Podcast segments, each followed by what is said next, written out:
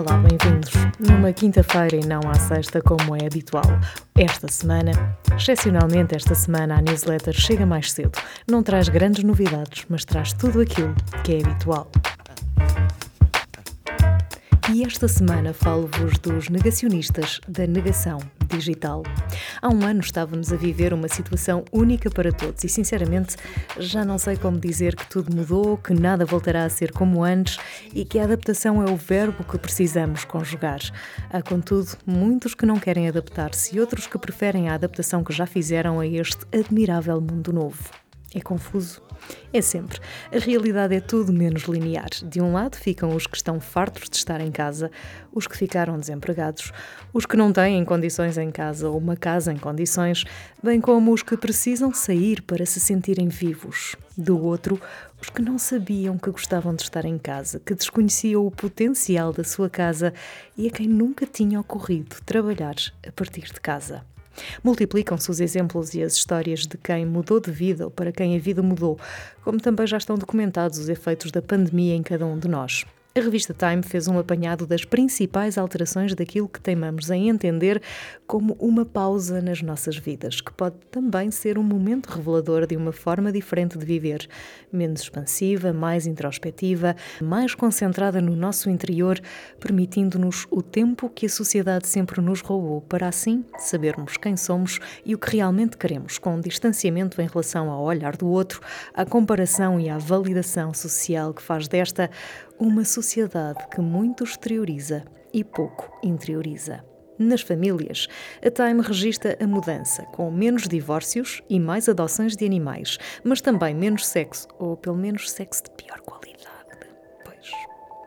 Talvez porque passamos a estar, em relação ao tempo excessivo que já se registava, mais 3 horas por dia a olhar para um ecrã. Entre filmes em streaming e o trabalho, o saldo é negativo. Apesar da venda de pijamas ter aumentado, falta-nos sono de qualidade enquanto cresce o burnout e a depressão. Tristeza, angústia, ansiedade, pânico e quadros psicologicamente mais graves.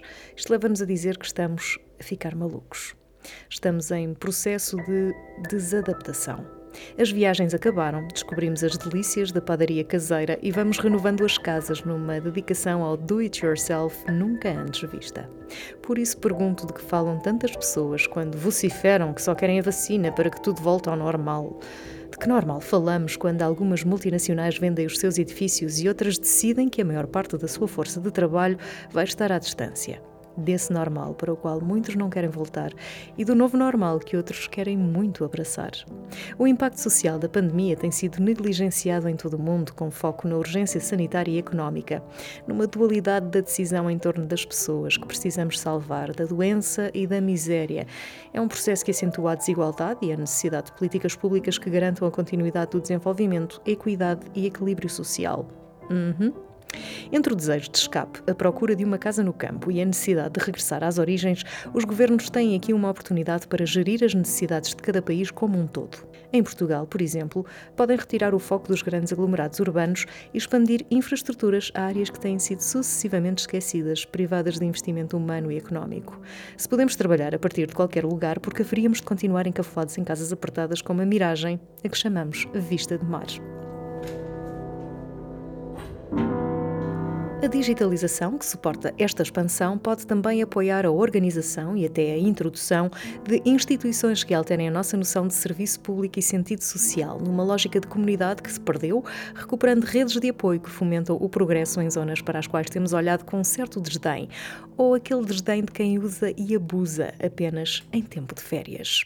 O tempo é de viver sem precisarmos de férias, adotando um estilo de vida que introduz pausas quando delas mais precisamos, acabando com a cultura de estarmos sempre ocupados. Viver é trabalhar sem nos escutarmos, numa espécie de devoção cega que nos explora, desgasta e vai lentamente isolando, porque nos cansa e revolta. Ninguém quer estar junto de pessoas assim, razão pela qual a flexibilidade e flexibilização são determinantes.